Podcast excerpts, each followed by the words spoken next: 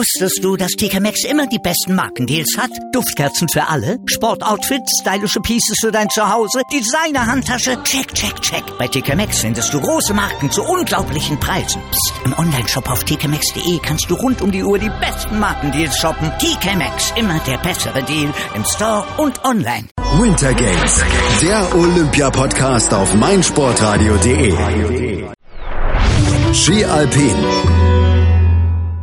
Im dritten Anlauf hat es endlich geklappt. Die Abfahrt der Herren und der Riesenslalom der Damen, die hatten noch abgesagt werden müssen. Die Superkombi der Herren, bestehend aus Abfahrt und Slalom, konnte dann aber heute endlich ausgetragen werden in Pyeongchang und sie wurde eine Triumphfahrt für Marcel Hirscher. Der Österreicher hat sich endlich den so sehnlichst erwünschten Olympiasieg geholt.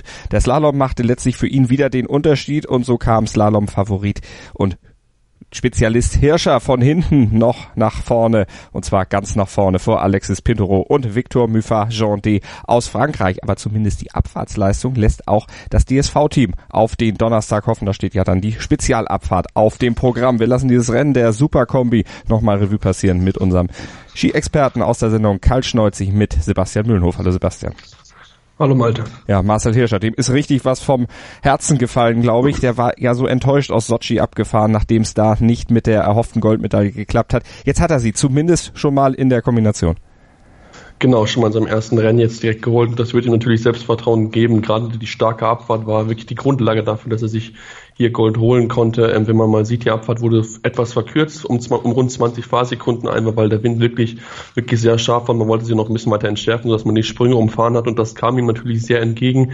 Hatte dort dann nur nach der, äh, nach der Abfahrt 1,32 Sekunden Rückstand auf den da, ja, da führenden und besten Fahrer Dresden gehabt und ähm, ja, Marcel Hirschef dann so eine Zeit runter, zumal vor ihm fast nur noch Abfahrtexperten waren. Also die waren einen nur schneller als er und das hat er wirklich sehr gut genutzt. Hat zu Anfang ein bisschen gemocht, um ins Rennen reinzukommen im Slalom, aber dann wirklich in absoluter Hirscher-Manier das Rennen gewonnen, Vorsprung ausgebaut und somit sich auch verdient die Goldmedaille geholt. Ja, diese Verkürzung, die du angesprochen hast, richtig Gift für die Abfahrtsspezialisten. Genau, die war wirklich richtig Gift für die Abfahrtsspezialisten. Sie konnten sich dadurch nicht so viel Vorsprung rausfahren ähm, und dann wird es natürlich entsprechend im Slalom, haben sie wirklich Probleme, da die ja nicht verkürzt war, ähm, haben sie dort viel Zeit verloren, aber das ist man halt ja gewöhnt, dass die, dass die Slalom-Spezialisten um einiges besser sind als halt die Leute, die sich mehr auf die Abfahrt spezialisiert haben. Aber in diesem Fall war wirklich keine Überraschung möglich, weil wirklich die Abfahrt da einfach diese 20 Sekunden gefehlt haben und dann kann man vielleicht mal noch dann pro Läufer vielleicht noch eine halbe Sekunde an Spezialisten raufrechnen, die sie rausfahren auf die, auf die Slalom-Spezialisten, dann hätte es vielleicht vielleicht reichen können für den einen oder anderen, hätte vielleicht die eine oder andere Medaille holen sollen, wenn man mal sieht, jetzt zum Beispiel Victor Mufajan, der ja Dritter geworden ist, war nach dem Abfahrt 29. gewesen. Mhm. Das spricht schon wirklich dafür, dass diesen Fall die Slalom-Spezialisten davon enorm profitiert haben von dieser Verkürzung. Also, und das ist, zieht sich ja eigentlich durch die ganze Palette durch, dass die Slalom-Spezialisten nach der Abfahrt eben schwach platziert waren. Hirscher nur Zwölfter, Pintoro, der war nur Zehnter nach der Abfahrt. Am Ende stehen sie eben auf den Medaillenrängen, genauso wie der von dir schon angesprochene Victor Müfer, Jean D. Thomas Dresden, den hattest du schon angerissen, der hatte ja die Abfahrt noch gewonnen. Der hatte mit 1.19.24 da die beste Zeit hingelegt, aber dieser Vorsprung, den er da hatte, der reichte eben am Ende nicht, um im Slalom noch runterzukommen und so runterzukommen, dass es für ihn dann für eine Medaille gereicht hätte, wäre auch eine komplette Überraschung gewesen. Er war trotzdem ein bisschen enttäuscht, weil er sagte, ich kann besser Slalom fahren. Ja, ich denke, dass er auch enttäuscht sein kann. Also der hat, man hat gesehen, er kam, er kam nicht gut rein. Man hat schon im ersten Tor, im Tor das Gefühl gehabt, okay, das wird für ihn nicht einfach, zumal auch gerade die Beläufer vor ihm hatten wirklich enorme Probleme mit dem Wind. Da war gerade im oberen Teil enorm Wind reingezogen, sodass dann auch zum Beispiel Matthias May dann auch ausgeschieden ist durch einen Einfehler, weil er einfach die Piste nicht sehen konnte. Das hat man ihm auch so ein bisschen angemerkt, dass er dann mit Respekt reingefahren ist in den Hang und ähm, wenn du dann halt mit angefahrener Handbremse ziehst, ähm, ist es halt enorm schwierig, dieses Rennen zu gewinnen. Das hat man gemerkt. Am Ende ist es ein neuter Platz geworden. Dafür muss er sich nicht cremen. Ähm, gerade die Abfahrt sollte natürlich Hoffnung machen jetzt für Donnerstag, dass er dort dann vorne mitfahren kann. Dann geht es nochmal 20 Sekunden länger, aber trotzdem ist es schon mal gut gewesen, dass er sich dort so platzieren konnte ja. vor einem, vor einem Schittel Jansrud, vor einem äh, Alex, Alex Lund Swindal. Also von daher, das ist das Positive, das Slalom am besten eine 24 beste Zeit ja, abhaken und weitermachen im Endeffekt. Matthias Meyer, den Österreicher hast du angesprochen, dessen Sturz, dessen Einfädler, der auch seine Ambition am Ende dann ja gekostet hat, also keine Medaille für ihn. Er muss aber von Glück sagen, dass er unverletzt, halbwegs unverletzt aus der ganzen Nummer rauskam, denn der ist richtig äh, ausgehoben worden und dann reingerutscht in einen Kameramann, den hat er umgesäbelt und da lag auch noch unheimlich viel Equipment rum. Also der hat Glück gehabt, dass er da nicht irgendwo richtig äh, böse auch in eine rumliegende Bohrmaschine äh, gerutscht ist. Ja, genau, der hat richtig, richtig Glück gehabt, weil da kann so schnell was passieren. Hat auch Gott sei Dank die Slalomschlangen nicht getroffen auf seinen Rücken. Das war ja auch wirklich ganz knapp, als er ihn dort ausgehoben hatte nach dem Einfädler.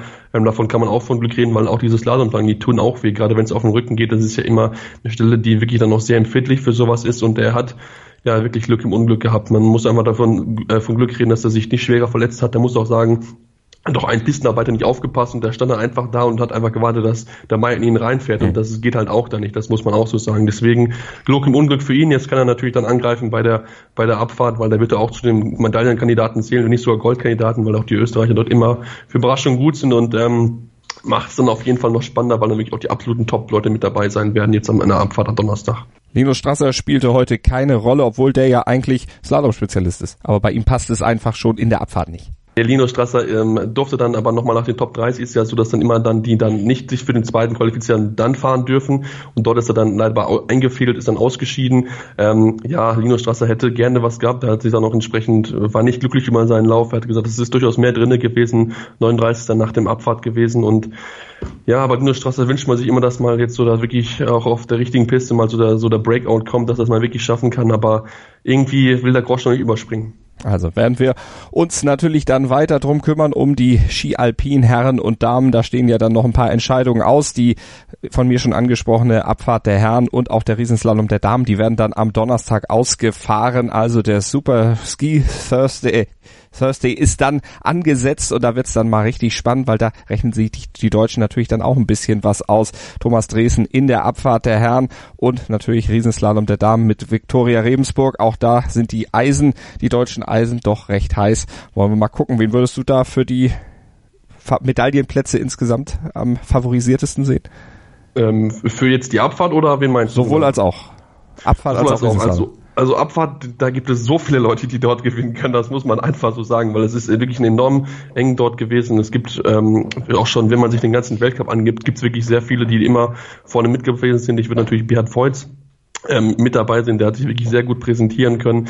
Ähm, Thomas Dresen sollte mich außen achten lassen, die, die Norwegen natürlich auch nicht, ein Dominik Paris. Also da gibt's viele, viele Favoriten und dann ja bei dem Riesenslalom der Damen hofft man natürlich auf Vicky Regensburg, aber sie hat natürlich mit Michaela Schiffrin, Tessa Worley auch einige große Konkurrentinnen dort. Man sollte auch eine Stefanie Venier aus nicht außer Acht lassen, eine Sophia Gotcha. Also dort gibt's einige Kandidaten und da will es wirklich darauf ankommen, dass man sich möglichst wenig erlaubt und hoffen wir, dass der Wind nicht zu arg mitspielt und dass dann wirklich auch die Wettkämpfe stattfinden können. Also werden wir auf jeden Fall im Auge behalten hier bei Winter Games, dem Olympia-Podcast auf meinsportradio.de. Und das war ja noch nicht die einzige Entscheidung, die am heutigen Tag in Pyeongchang gefallen ist und noch fallen wird. Wir halten euch über alles Wichtige natürlich hier weiter auf dem Laufenden. Vielen Dank an Sebastian Mühlenhof. Die Handball-Bundesliga auf meinsportradio.de.